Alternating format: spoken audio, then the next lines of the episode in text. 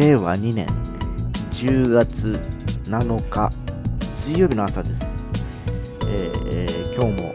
晴れてます。えーとはいええーどうやらまた新しい台風が発生してるみたいでですね、えー今週末ですかね、には、あの日本の方に、日本って言ってもそれこそ西日本ですね、えーもっと言うと九州に向かって来てるようなんでですね、いやーもう先月の初めのあの台風のあのひどさをちょっと思い出しながらですね、えーこれはまたちょっと引き締めて準備に入っておかないといけないかなと思っているところです。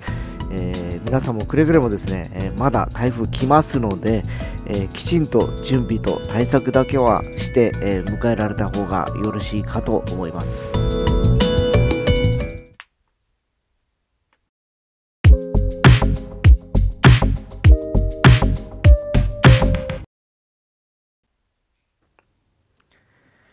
えーあの僕が社会人になったのはですね、えー平成元年なんですね。だからもう今から32年ぐらい前かな。えー2、3年前なんですけど、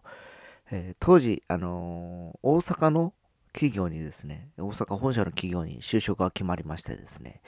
えー福岡から、えーそこで、えー寮生活をするということで、人生初の一人暮らしということでですね、えー大阪に行くことになります。で、当時はまだバブル期だったんでですね、えーその、なんて言いますかね、新入社員の研修っていうのも何ヶ月もあって、その間っていうのは4月から6月ぐらいまでかな、3ヶ月ぐらいは、もうあれですよ、ほぼホテル生活なんですね。で、えー缶詰にされまして、朝から、まあ、体操をして、一日なんか授業みたいな、いろんなカリキュラムを受けるわけですね。で、その中でまたグループができていくわけですよ。グルーピングされていくわけですね。A 班、B 班とか出てきて、えーいろんな方々と交わっていくわけですね。で、晴れて、えーその中から、あの、本社で、えー本社大阪だったんで、大阪でその研修を3ヶ月受けた暁にはですね、えーまあ、誰々さんは、えー東京に行ってください。誰々さんは、えー名古屋に行ってくださいだとか、こう、振り分けられるわけですよ。で、僕らはですね、僕らっていうか僕はですね、別にあの、希望が出せたんですね。3つ、3つだったかな。で、まああの、一番近いのは大阪だなと、大阪、東京、名古屋で書いたんですよ。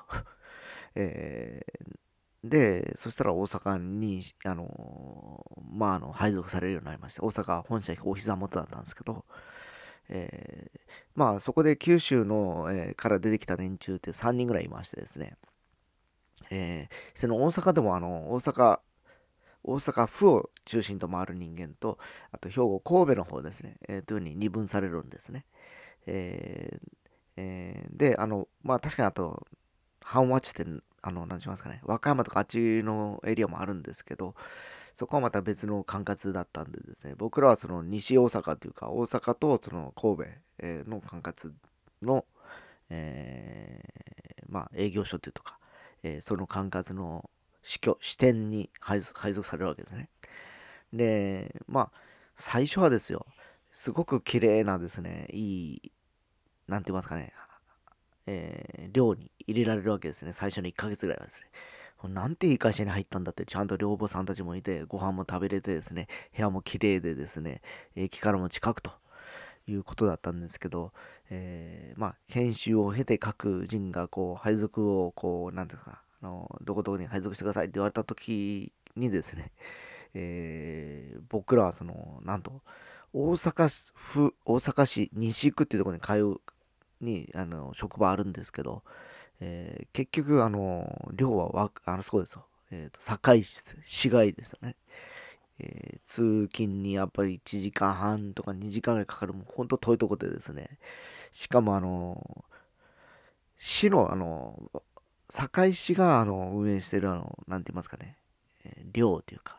当時あった南北、えー仙北というところにですね、えーヤンタン寮ってあったんで、もう、今はなくなったんですけど、もうそれはもう、あの、さっき言った最初に入った寮に比べて設備が悪くてですね、共同風呂に共同トイレ。で、部屋はもうなんかな、もうなんちゅうかですね、4畳半一間で、えー洗面台しかついてなくて、なんか、言い方悪いですけど、囚人の部屋みたいな感じですよね。えー、要は、あの、洗濯するのも外行かなきゃいけない。トイレも外だし、えー、で、部屋で、えー、できることって言ったら顔を洗うぐらいしかできないんですね。えー、なんかもう、あの、そんなのをですね、えー、一人暮らし初めてになった僕自身としては、なんか描いてた、えー、いや、社会人生活とは違う、こんなもんなのかと思いながら、現実を見せられることになるんですね。で、一番、一番ですね、やっぱ、あの、体感したのっていうのは、まあ、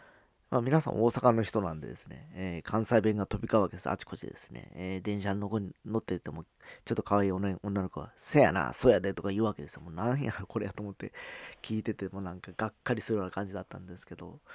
えー、逆に、あの大阪の方々も、僕と、そあと2人ぐらいいたんですけど、九州から来た人間え、福岡出身2人、北九州出身1人、出身が1人で3人いたんですね。で、えその朝、あの朝礼とかあるんですけどその前に倉庫の荷下ろしとかなんかしてる時にですね、えー、同じ寮にいるあのー、福岡から来たやつとですね、えー、まあもうそいつぐらいしかいないからですねそいつとやっぱよくつるむことが多くて、えー、ちょうど月曜日だったかな朝開けて、えー、昨日お前どこ行っとったっておらんやったろうが探したっぜとかいうふうな話博多弁で、えー、話をしてたんですね。俺もちょっと忙しかったったいってそいつが返してきてですね、えー、お前そういう暇やないっぜっていうふうにこうやり取りしてたらですね、当時の上司が慌てて飛び出してきて、君たち喧嘩はやめなさいって言われてですね、僕らは喧嘩してるつもりじゃなくてですね、もうこれ普通の博多弁にやりてるんですよ。クラスで何しようとかそういうふうなことを言ってたじゃないですか。あの、20歳から22、3の頃でですね。で、仲がなく良ければよく、いいほどですね、えー、お前何しょ立てやっていう風な言い方がですね、えー、僕らは普通なんですけど、大阪の人にとってみりゃ、威嚇してる風に聞こえると。要は、お前何しょ立てやとか言わないと。で、まあ、言わないっていうか、昨日何をしてたのっていうことなんですけど、何ですかね、えーえ関西の人は昨日何してへんとか、そういうふうな、こういうふうな、確かに柔らかいっちゃ柔らかいんですね。博多目に比べたら。でも、何ですかね、ずっとそこで二十数年過ごしてきた、まあ私とそのもう一人の相手もですね、もうバリバリなんで、ずっと半年ぐらいずっと一緒にいたんですけどね、やっぱりこの、なんですか、博多弁を変えることなく。お互いですね、えー、何所立てやこうしょ立てやとか言いながらですね、えー、過ごしながら、僕らが話すたびになんかいろんな方々がちょっとピリピリしてたという記憶があってですね、その後僕はあのまた東大阪っていう別の営業所に配属されて、えー、彼は確かどこだったかな、阪和だったかな、えー、どっか別の営業所にやっぱり行くことなんですけど、でも寮の、寮は一緒なんでですね、帰ってくる寮は一緒なんで、え、そこで顔を合わすたびにそういう話をしてたんですけどね、え、まあ、僕もその彼もやっぱり配属された部署ではですね極力やっぱりその博多弁を出すまいというかあの何て言いますかね、えー、字で話すとそういうふうに前回、えー、言われてたからですね、えー、極力ちょっとあのおとなしくっていうか意識して生活はしてたんですけどうん、なんかやっぱり博多弁を少しでも話すことによってですねちょっと構えられてたあの大阪の時代っていうのがですねちょっと懐かしくなってちょっと今日は話をしてみました。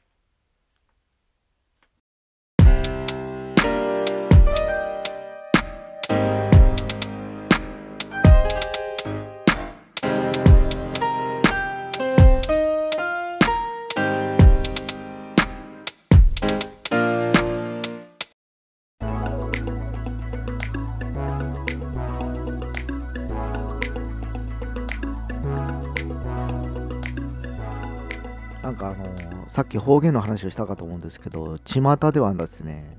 えー、博多弁を話す女の子は一番可愛いとかいうふうに、えー、言われたりしてますよね。えー、ね逆に 博多弁を話す男っていうのは、えー、別かっこいいとは言われたこともないですね。なんかやっぱりちょっと荒々しいんですね。えー、なんかこう、言い方悪いですけど、もうなんかこう、ヤクザっぽいというか、なんか喧嘩売ってるような感じ。えー、まあ、あの、博多の、要はあの、生粋のおいちゃんとか、まあ僕もそのグレーンに入るんでしょうけど、え昨日ナンバしよったってやとか、焦げあるったい、草原しよったいとか、えー、草原しとけよくあろうもんとかですね、えー、いう言い方をするんですけど、やっぱりこう、旗から聞くと、なんかこう、荒いっていうか、まあ、大阪の河内の人たちとかもちょっと僕は荒い気がするんですね。当時だから分かったんですけど、なんか。ただまあ、いい勝負らしいです。えー、いろんなエリアにいて、例えば、東海にいて名古屋弁だとか聞くんですけど、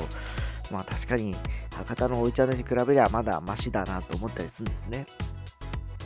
で、やはりあの福岡でも筑豊とか筑後でやっぱ若干ちょっと方言違う状況があったりしてですね、北九州でもそうですよね。そうちゃ、あしおっちゃ、そうやきとか言うじゃないですか。えー、で、筑後ネキは、えー、ソイ合祭、恋合祭とかいう話になるじゃないですよね。で、やっぱりちょっとなんか、あの、圧があるんですね。他に比べて。えー、で、やっぱりその辺はですね、あの、その後、僕は社会人何年か勤め、あの進めていくうちにですね、えー、東京のあの方々とこう、やり取りをすることによってですね、えー、なんか、一、えー、ある時言われたんですよ、取引先の方からさ。そのなんか、圧のある形、言葉にやられましたって。俺、そんな話したことないんだけどなって、でも、